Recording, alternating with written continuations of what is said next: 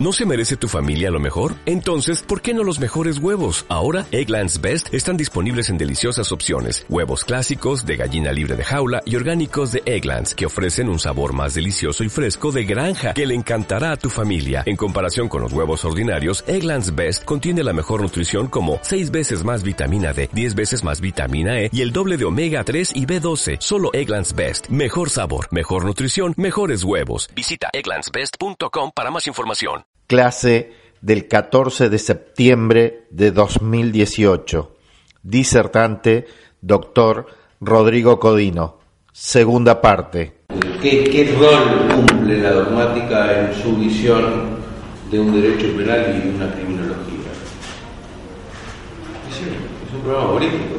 La contención del poder punitivo es un programa político darle herramientas al operador para decir, bueno, el poder punitivo que tenemos es un poder punitivo irracional, la pena tiene estas determinadas características en las cuales yo no creo, por eso soy agnóstico, entonces si yo creo que esa pena eh, eh, no dice, no cumple ninguna función de la que creemos que cumple, hay que mirar qué significa el castigo y el castigo se asemeja a la venganza, a una pulsión irracional, dada del Estado. Entonces lo que tengo que hacer es crear un programa político para, para tratar de limitar o contener eso. Entonces, hay un complemento entre un derecho penal y una criminología. Eh, contra la dogmática, si nosotros no venimos a hacer o acompañar desde la criminología como ciencia auxiliar de una dogmática. Nosotros como desde la criminología miramos a la dogmática como un objeto de estudio, básicamente como una parte del objeto de estudio, una parte del control social. Que es, hay una gran discusión que se dio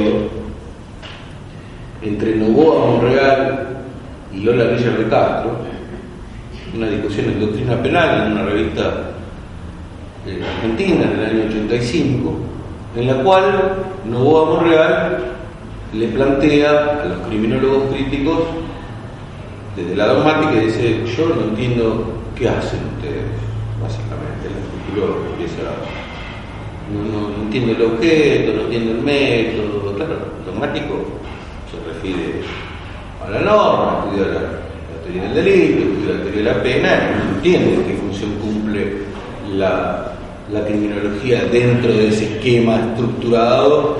Eh, pero cuando uno ve en la historia del derecho penal, cuando se intentó unificar el derecho penal y la criminología en la obra de von List, al principio el positivismo jurídico,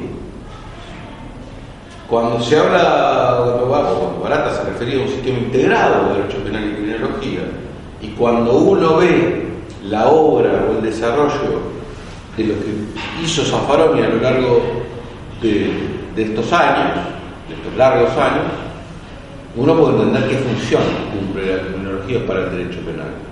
Y es eh, interesante esta interacción que propone Zaffaroni. Esta interacción esta integración y los datos de la realidad. Es decir, el jurista eh, seguramente, no sé si llegaron a la culpabilidad, calculo que sí, en, el programa.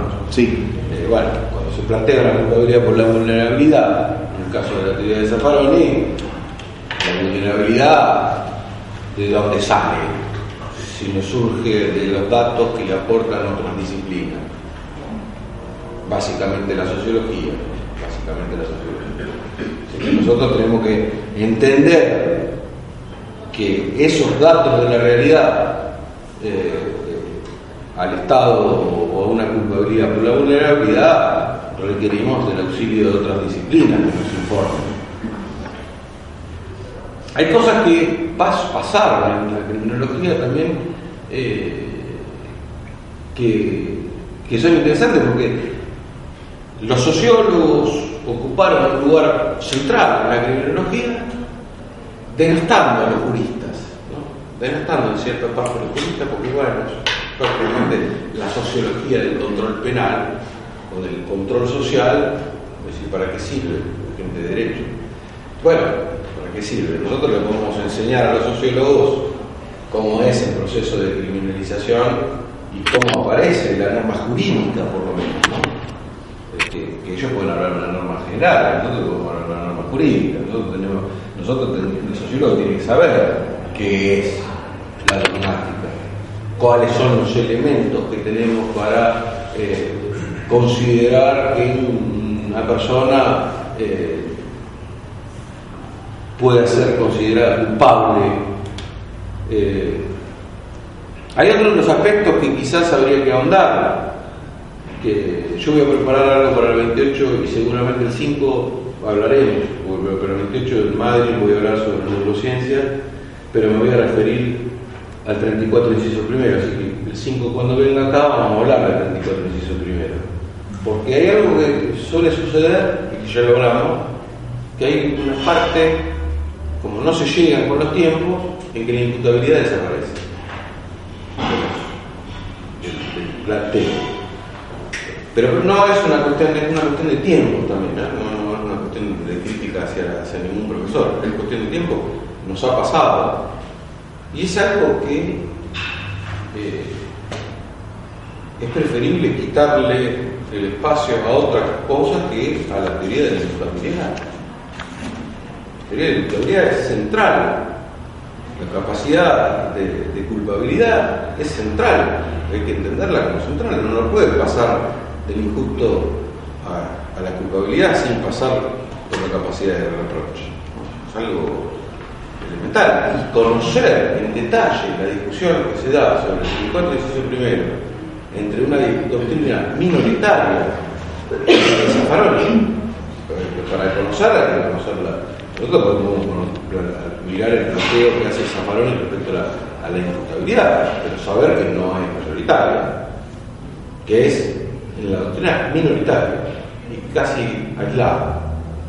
Pero hay que conocer la otra. Hay que conocer la otra. Uno no puede repetir eh, a Zaffaroni sin conocer cuál fue la discusión que se da en torno al 34 y el primero histórica. ¿Por qué? Porque es, es, uno lee el tratado de Zaffaroni cuando llega la imputabilidad y dice esto es central en la teoría del delito. Lo primero que señala. Ahora, cuando nosotros venimos acá nos la damos. Lo, lo señalan en general, pero a mí también me pasa, me pasaba cuando daba penal, como llegaba.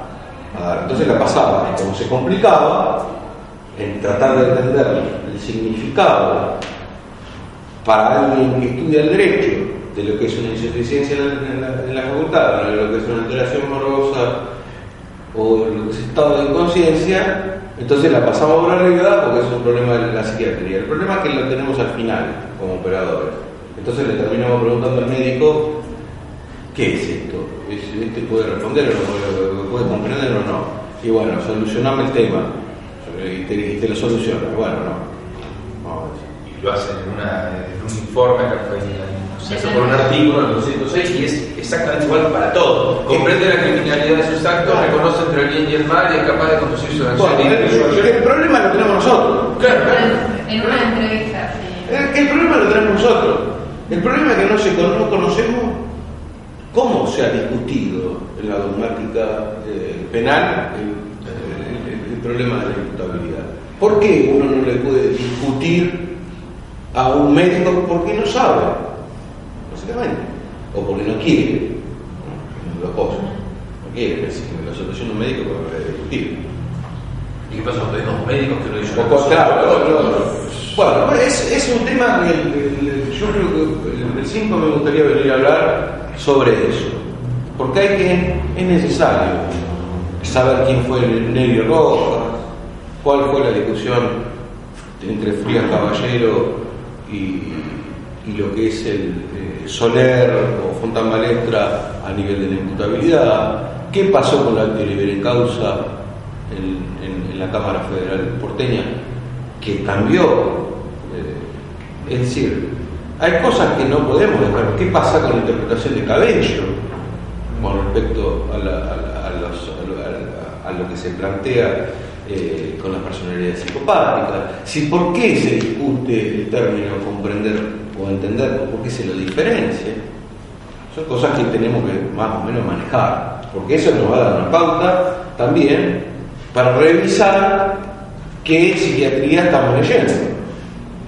Y también forma parte de, la criminología saber qué línea estamos leyendo, qué influencia tuvo, quién fue Neri Roja, por ejemplo.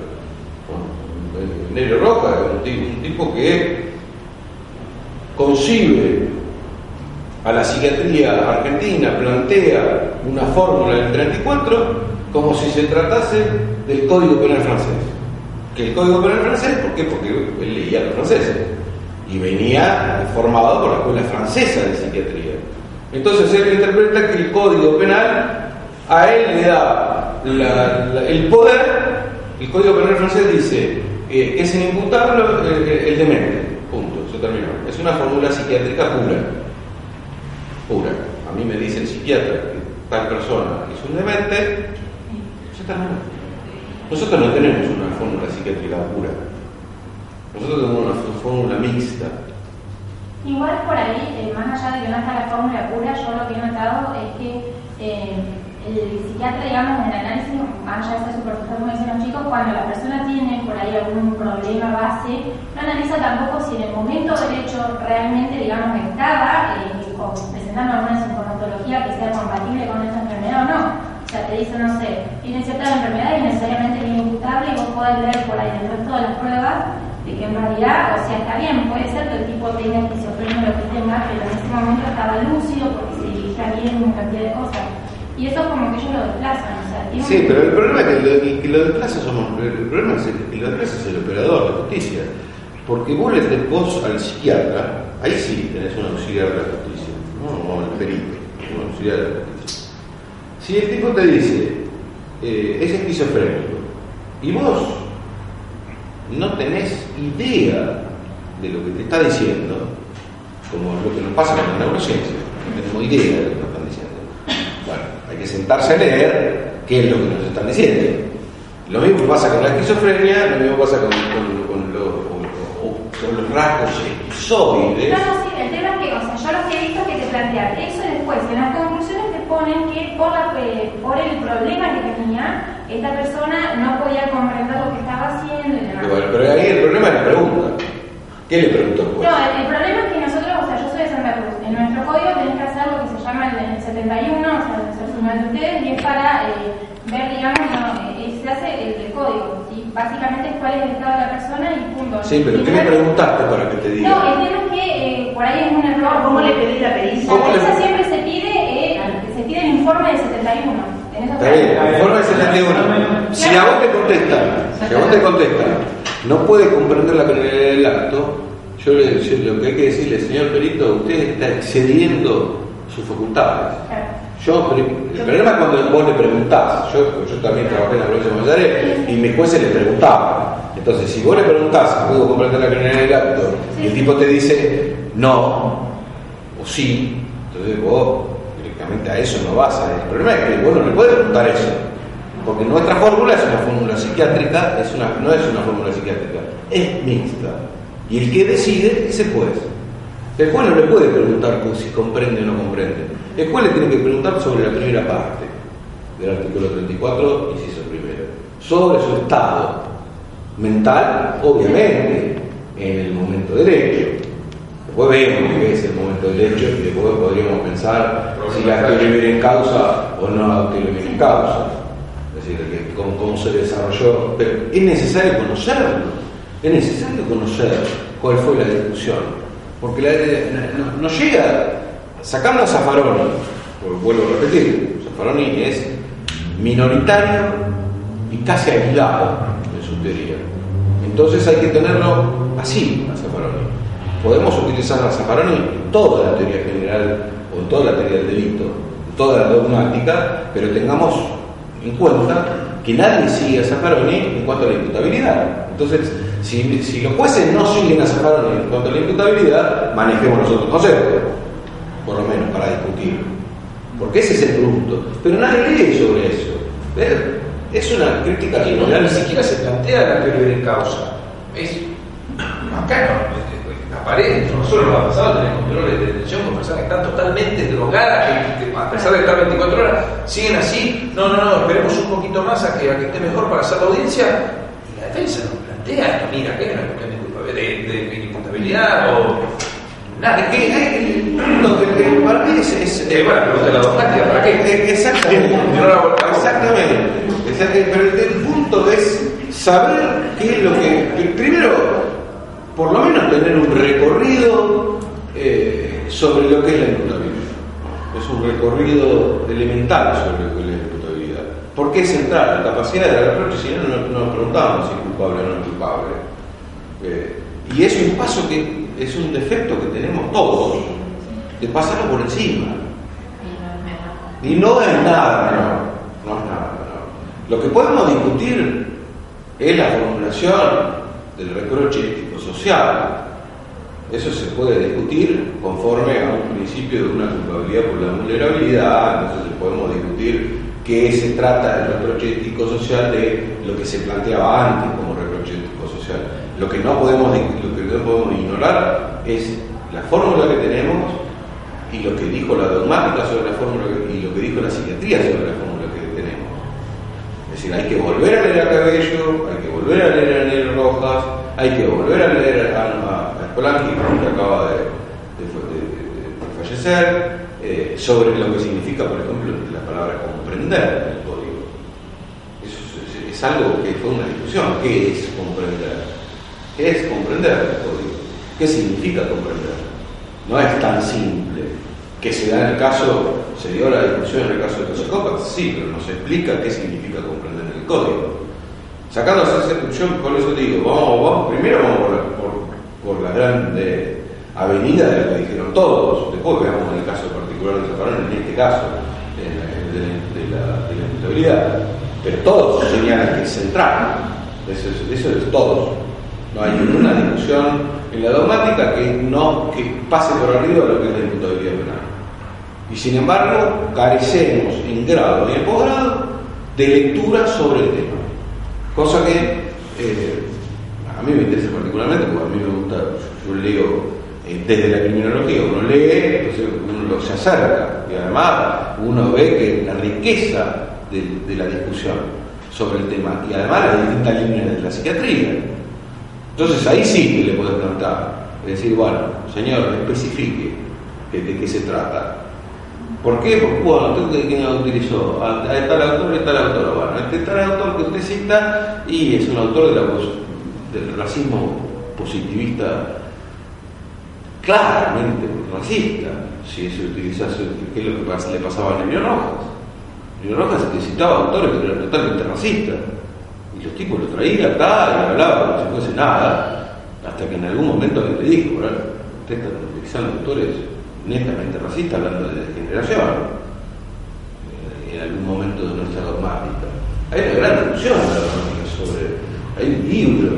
Yo tuve la oportunidad de, estudiar con uno de los discípulos de Jiménez de Azúa.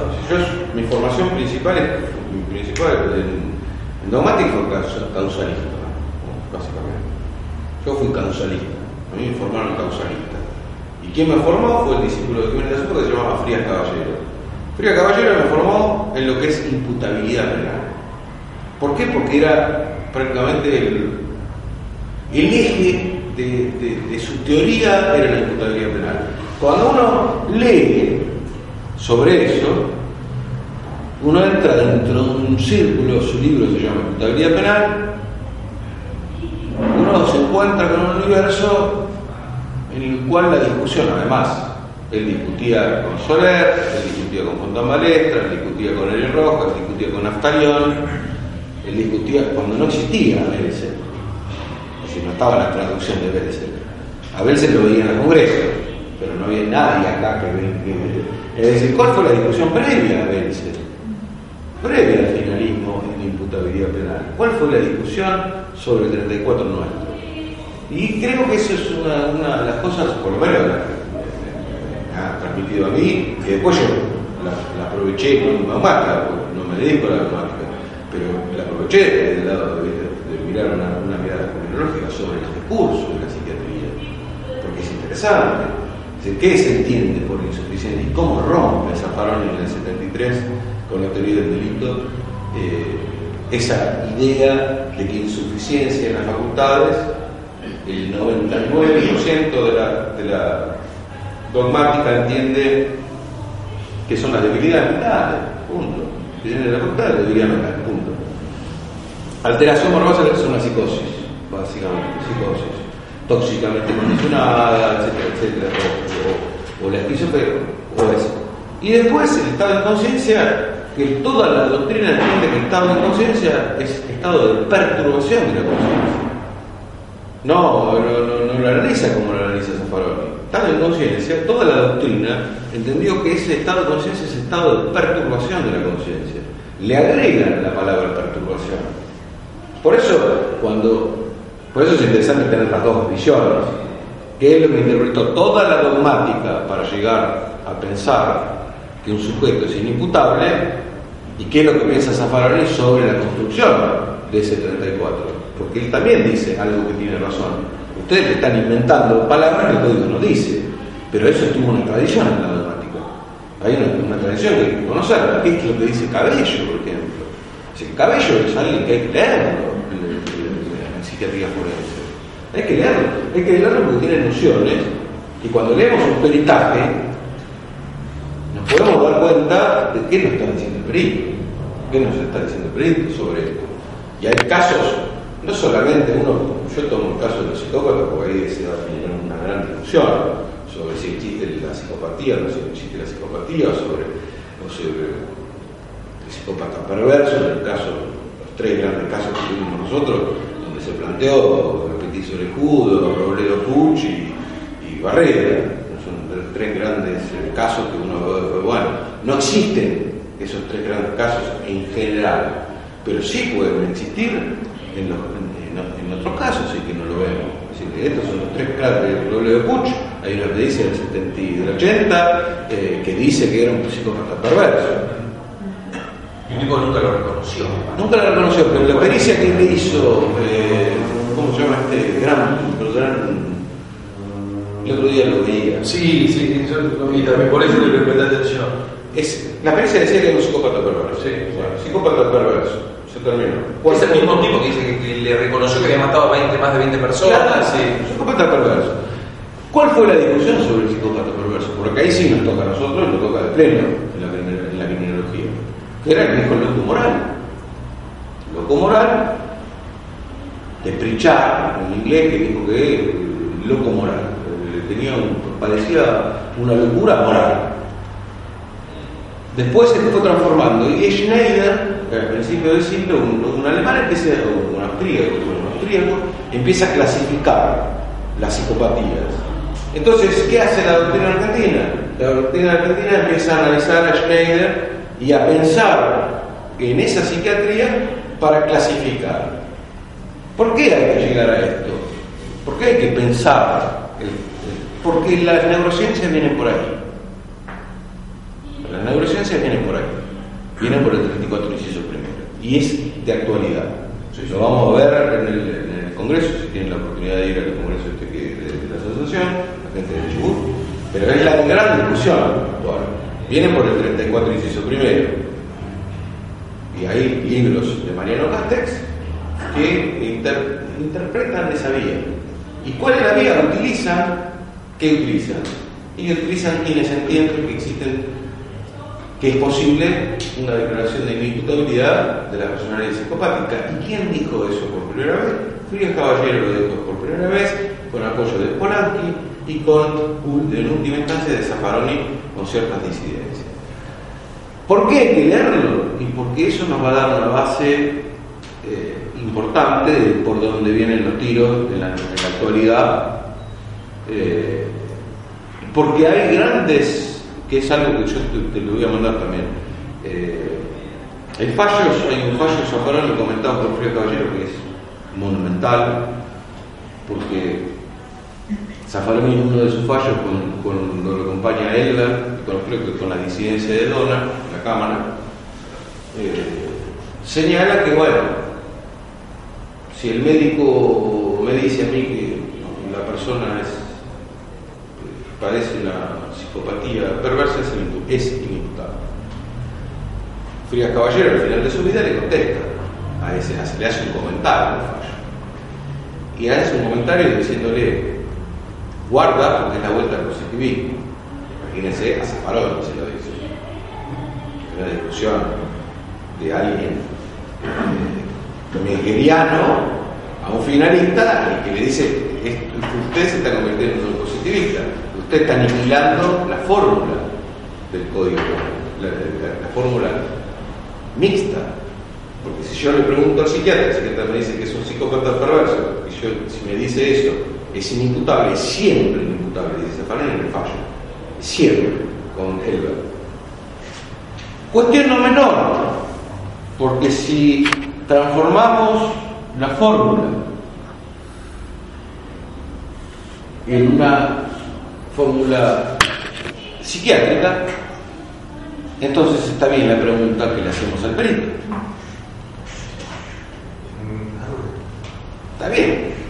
Entonces, la, por eso es interesante esas discusiones que se daban acerca de qué es lo que es. Porque si uno lee fórmula y dice en el tratado que en realidad la fórmula es mixta y que el juez es el que decide. Pero en el caso de la, personalidad psicopática, si el perito me dice que es un psicópata, es inimputable, en todos casos. Es una contradicción importante que se la pone a la luz Fallo de Fría Caballero cuando le discute el fallo. Es, es positivista. Me está aprendiendo lo mismo que se planteaba Nerio Rojas al principio de la dogmática. Y me lo está planteando en los años ochenta y pico creo que es el fallo del año 86. Cuando se le plantea esto a en el caso yo se le dije, bueno, ¿cuál es tu salida de esto? Porque no tenés salida. Si a vos te dice, y sí, la cuadratura del círculo, y, se te complica, porque lo que te dice eh, Frías tiene razón, tiene razón. Si vos le preguntás, te dice que sí, y bueno, si es un psicópata, es un psicópata, es inimputable. ¿Cuál es la solución de Frías? Frente al mismo caso. Es señalar eh, que los psicópatas no siempre son inimputables. Bastante respetable. ¿Qué momento de lucidez sería? Bueno, pero ahí vuelve al mismo punto, porque vos decís, está bien, un psicópata, en su, eh, un psicópata es alguien que no puede introyectar el valor puede proyectar el valor. En el caso de, de Robledo Puch, el valor de la vida humana, el valor de la amistad, el valor del Ahora, si Robledo Puch roba, sabe que está mal robar,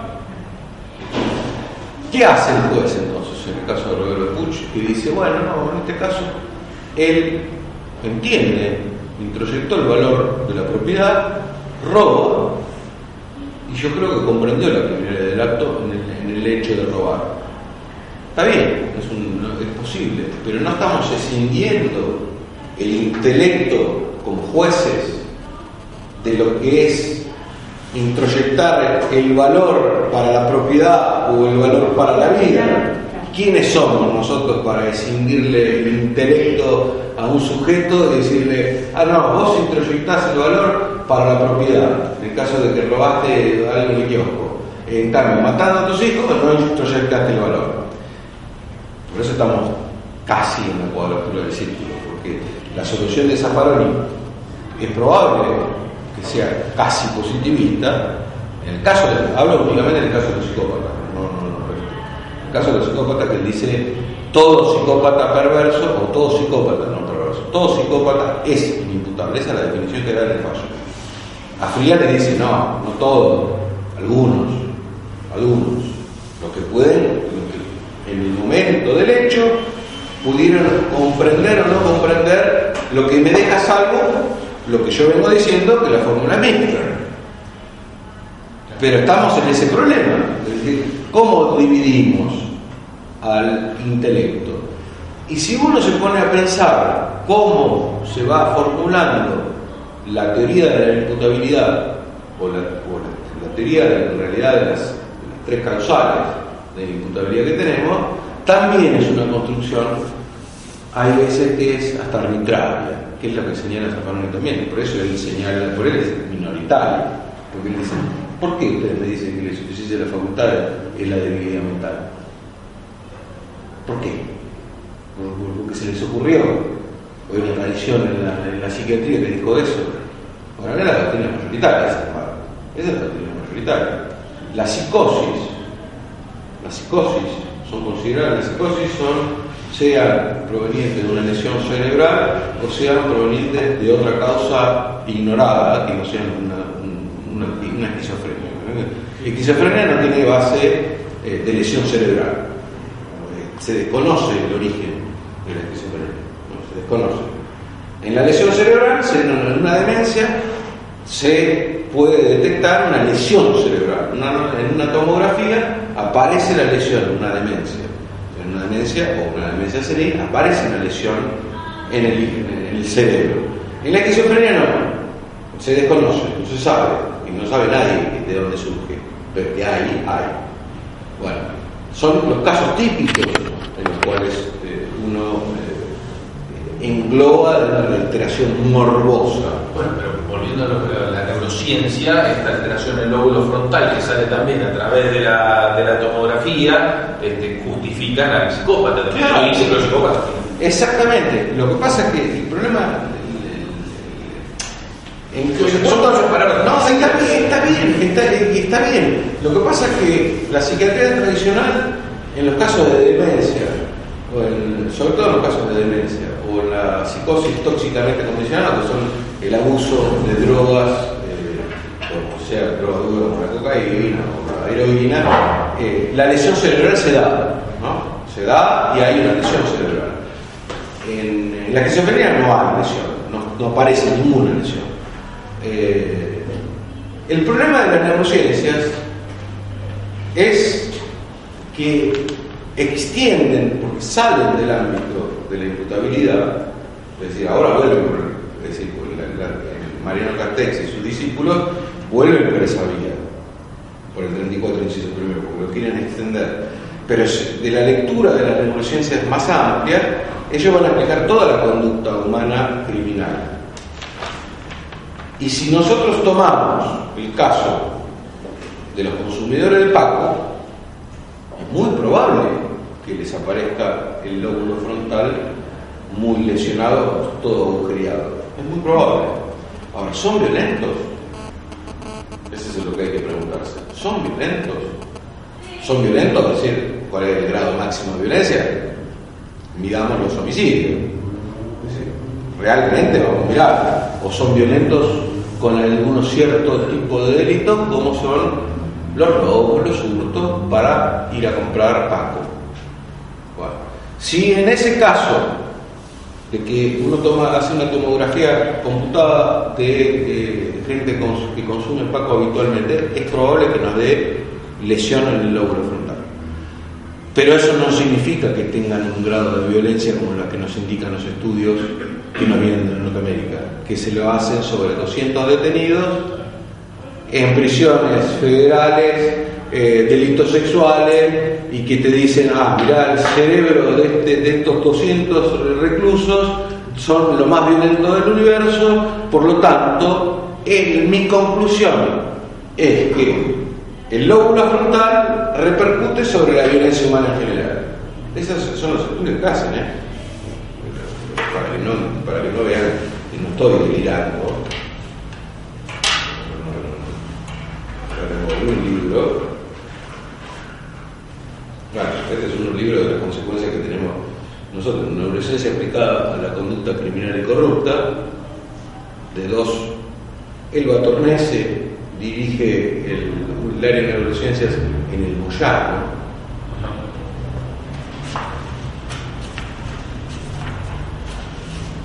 a la memoria de los ingenieros. Así arranca el tema, ¿no? Se sacó por un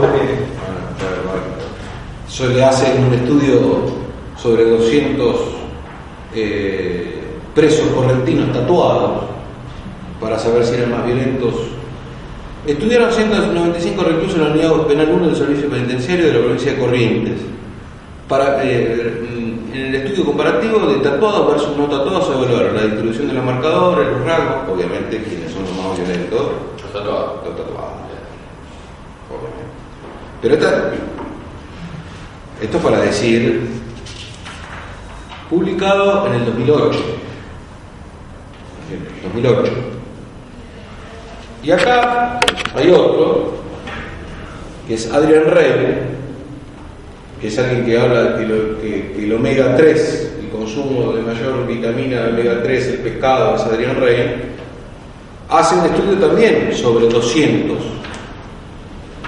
Y es lo que señalamos, porque además es sobre lo que estudian. Los- los- empezamos con esto ahora. Cerebros. Entonces, actividad cerebral, no actividad cerebral. Y entonces nos pasan esto, estas imágenes del cerebro,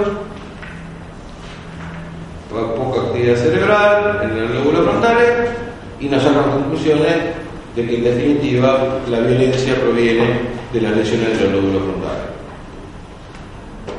Es, y aquí esto es lo- por eso les decía que vamos a tener que trabajar Imputabilidad penal en neurociencias. Daniel Silva, Ezequiel Mercurio, Florencia López, prólogo de Mariano Castells. Es decir, ¿por dónde viene? ¿Por dónde viene la discusión?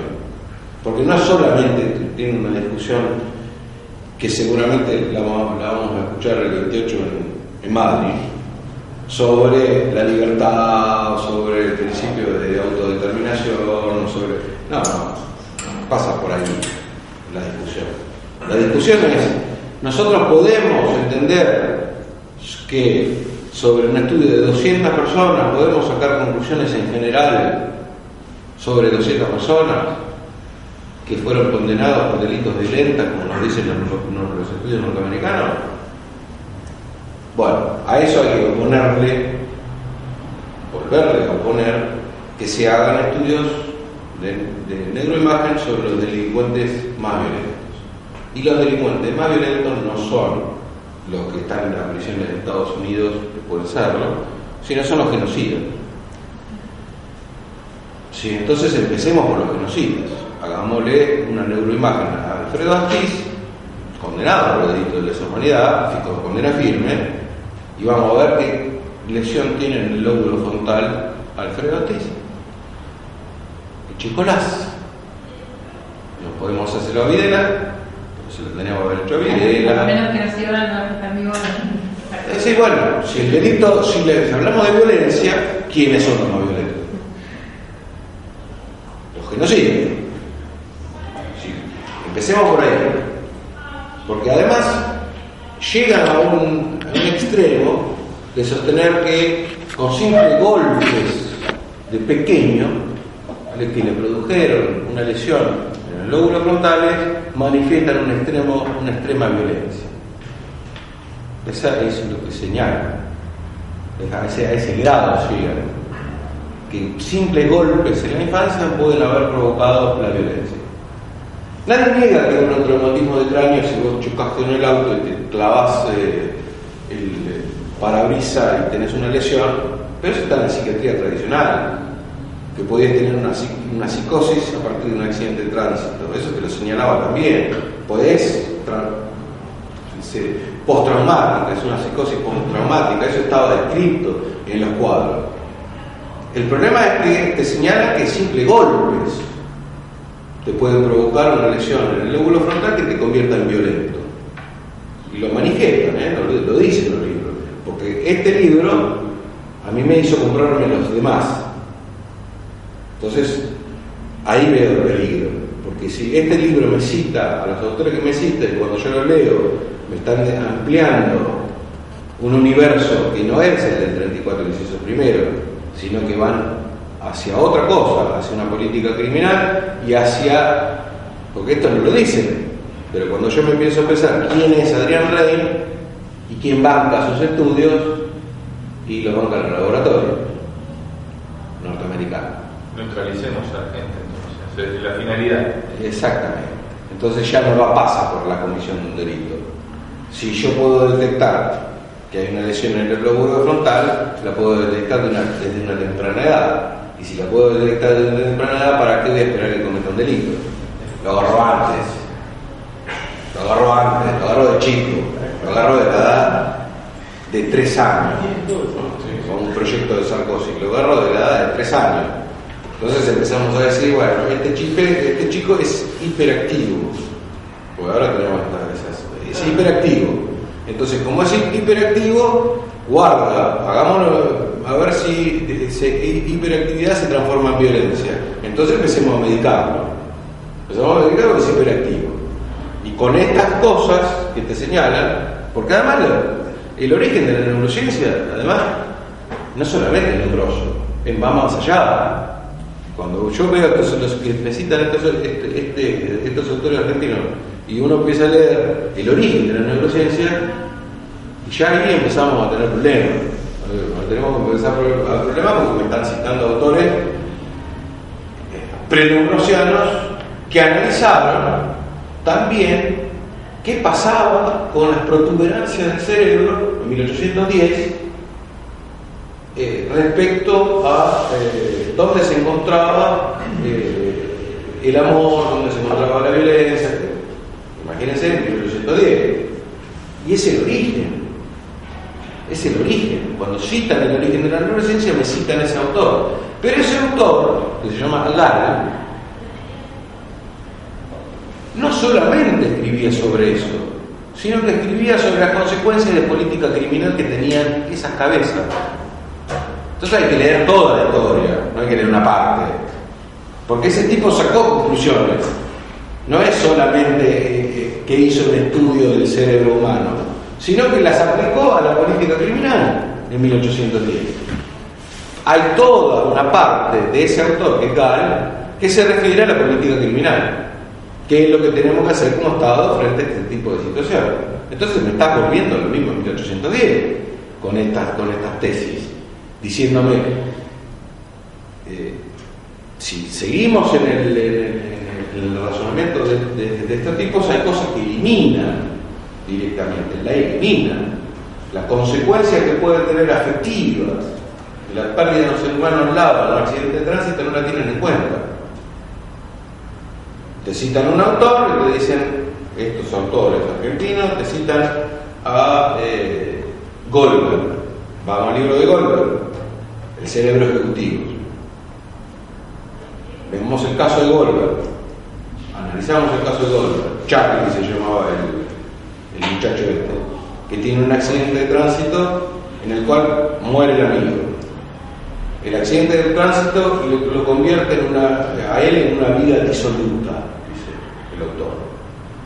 Esa vida disoluta empieza a frecuentar prostitutas, viaja, se pierde, es vago, pierde el laburo, eh, se va a Chile, eh, vuelve, eh, empieza el vicio y cometen delitos muy torpes, dice, robos muy torpes en relación de servicio.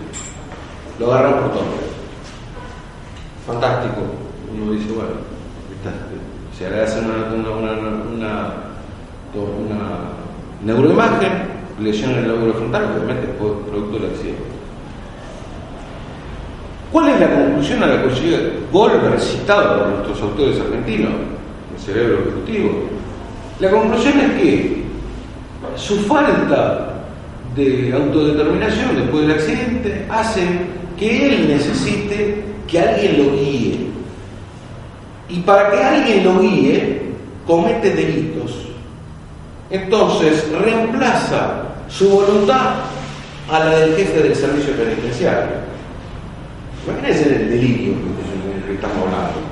Es decir, yo cometo delitos, eh, soy reincidente porque tengo un problema de autodeterminación, entonces necesito que alguien me, me, encamine.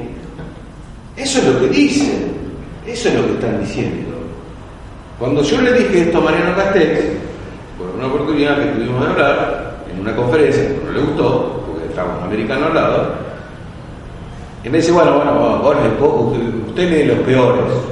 Bueno, yo te leo lo que vos citás, o lo que tus discípulos están citando, porque yo lo estoy, leyendo también. Es decir, esas son las conclusiones a las que llegan. Cuando me, me citan a Adrián Rey, Adrián Rey es el del omega 3, que si consumimos pescado somos menos violentos, en base a un estudio sobre el omega 3. Bueno, yo estoy leyendo los mismos autores, es decir, ¿qué conclusiones estamos tirando? Uno y otro, porque hay que leerlos enteros. O a Wolver no me lo puede citar el cerebro ejecutivo y citarme únicamente la parte de la neuroimagen y decirme, mirá, la... vos me tenés que leer todo, Wolver. Me tenés que decir, a ver qué es lo que pasa. Y además en ningún lado, porque yo también me fijé, en ningún lado dice qué grado en su vida tuvo eh, la pérdida del amigo en el accidente de tránsito. ¿Cómo jugó en su vida eso? En su, vida afectiva, que se le muera el amigo al lado. No en su lóbulo frontal, en su afecto, en su vida común, que se te muera un amigo. ¿Qué grado tuvo de influencia? Ninguna mención. La única mención es la principal, al principio. Charlie y sus lóbulos frontales, pero no Charlie y lo que le produjo eh, afectivamente la pérdida de un ser querido por quizás su impericia o negligencia a la hora de manejar. Es decir, esas, cosas no las tienen en cuenta. Eh, por eso, eh, no solamente es interesante las neurociencias actuales. Es interesante cómo se llega a las neurociencias actuales teniendo en cuenta cómo el purista también dividió el intelecto a partir del estudio de la imputabilidad. Porque también dividimos. Se llegó a decir que había locura jurídica distinta a la locura médica o a la locura psiquiátrica para establecer la, la, la diferenciación. Hablamos, eh, no, no, no, nosotros hablamos, eh, hablamos de locura jurídica, decían en, los años 40, 50. No hablamos de locura que ustedes hablan para justificar el 34 primero. Entonces, estamos en un terreno donde lo que hay que hacer es ponerse a ver qué es lo que pasa. Porque para discutirle, yo me acuerdo en el caso de Barrera, me acuerdo que Frío Caballero ya era viejo en una época, que lo utilizaron, no, lo utilizaron poniéndolo en la, en, la, Cámara, en realidad resultaron ahí la defensa, pero el que se discutió, el fallo Barreda, yo voy a tratar de conseguirle las, la sentencia en el voto, para que lean los dos votos, los, los tres votos. Porque el voto minoritario dice que es un psicópata perverso, el caso Barreda. Claro, uno tiene que medir también las consecuencias. Ese es el problema que tenemos. No existen establecimientos especiales para alcohol. Las instituciones psiquiátricas son peores que, por lo menos sabemos que si le aplicamos una pena, la pena es determinada. Le mandamos psiquiátrico es indeterminada. Pero eso no, no significa anular la discusión. Porque el problema es la consecuencia. Entonces, bueno, si la consecuencia es que nunca existieron establecimientos especiales para alcohólicos, no se hubiese dado ni siquiera discutido el fallo seguro en la Cámara Federal, en la Cámara eh, Criminal, ni la que libere causa, ¿para qué vamos a discutir si no hay establecimientos especiales? Entonces no nos discutamos nada. Entonces no discutamos si seleccionamos o no, porque las prisiones o superpoblación, ¿para qué vamos a discutir el tema de la superpoblación? Si en realidad es así, no, no va a cambiar nada No, no, hay que dar la discusión. Después se puede discutir una ley como la que salió sobre salud mental, sobre qué rol cumplen las instituciones psiquiátricas en materia penal, qué, cómo funcionó el programa Prisma en el Servicio Penitenciario Federal, el conjunto de psiquiatras que se ocupaban, que después fue desarmado, pero bueno, ¿cómo funcionó? Uno tiene que pensar, cuando uno piensa, hay que pensar alternativas, pero hay que saber de qué estamos hablando. ¿no? porque no hay establecimientos especiales, entonces no hablamos más de qué influencia tiene el alcohol en, la imputabilidad, o si la actividad libre en causa, como dice San Baroni, que la desecha, ¿por qué? Porque. No la puedes perder podés, es algo razonable, es algo, es algo razonable. Si yo tomo alcohol pensando que voy a matar a mi mujer, y en el medio fui con otra, eh, bueno, eh, la acción libre en su causa, eh, me cambié, el acontecimiento me fue variar, entonces yo no puedo atraparte por una acción libre en su causa en ese momento, cuando yo pude haber cambiado de decisión. Es algo razonable lo que dice, es algo razonable. Eh, pero también hay que entender que el acto libre en causa fue un progreso frente a lo que no existía. Porque el fallo segura marcó un progreso en, la Cámara Criminal en, los años 60. Que los señores zafaron correctamente en el tratado. Acá hubo un gran progreso de lo que veníamos.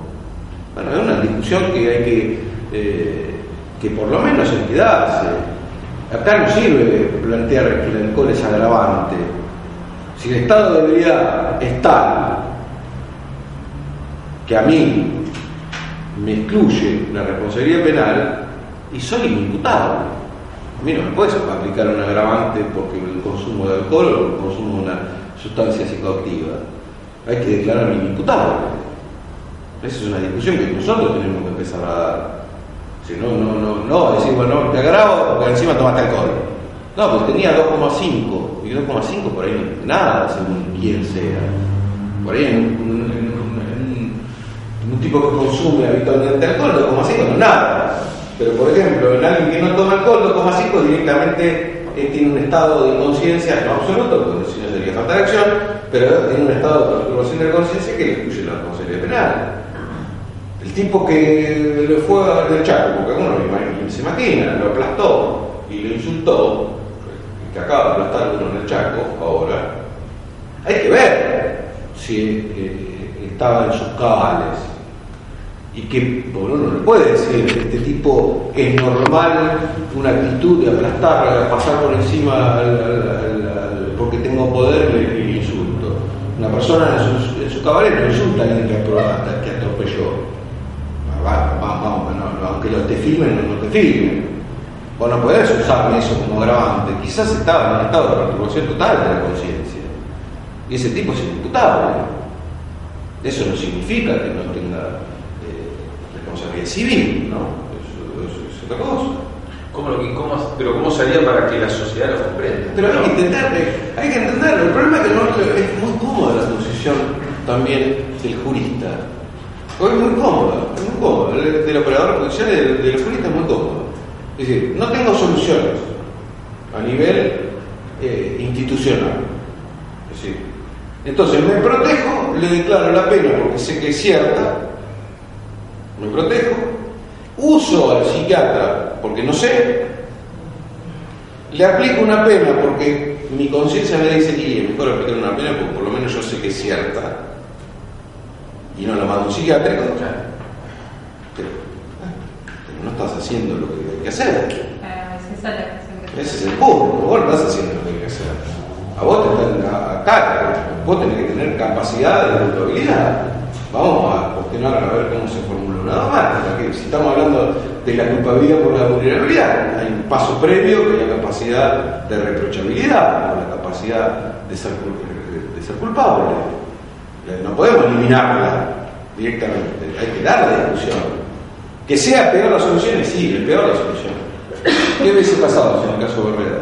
Y hubiese sido una planta hoy en día. Está todavía Claro hubiese sido una planta, si hubiese no, hubiese sido una planta. Ahora, yo no sé si es cierto o no es cierto lo que le pasó a su nueva pareja, tampoco tuvimos demasiada información eh, con respecto a la, la, causa o las imputaciones que hubo respecto a su nueva pareja.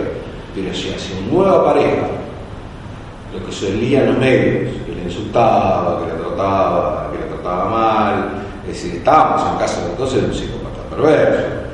Si se ratificaba lo que le hizo a su nueva, a la mujer que le dio albergue después de, prisión, que la empezó a insultar, que la trataba mal, que la trataba de sirvienta, por lo menos supimos periodísticamente.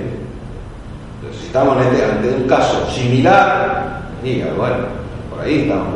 Quizás agarró en, en, edad avanzada y no la mató porque no tenía fuerza.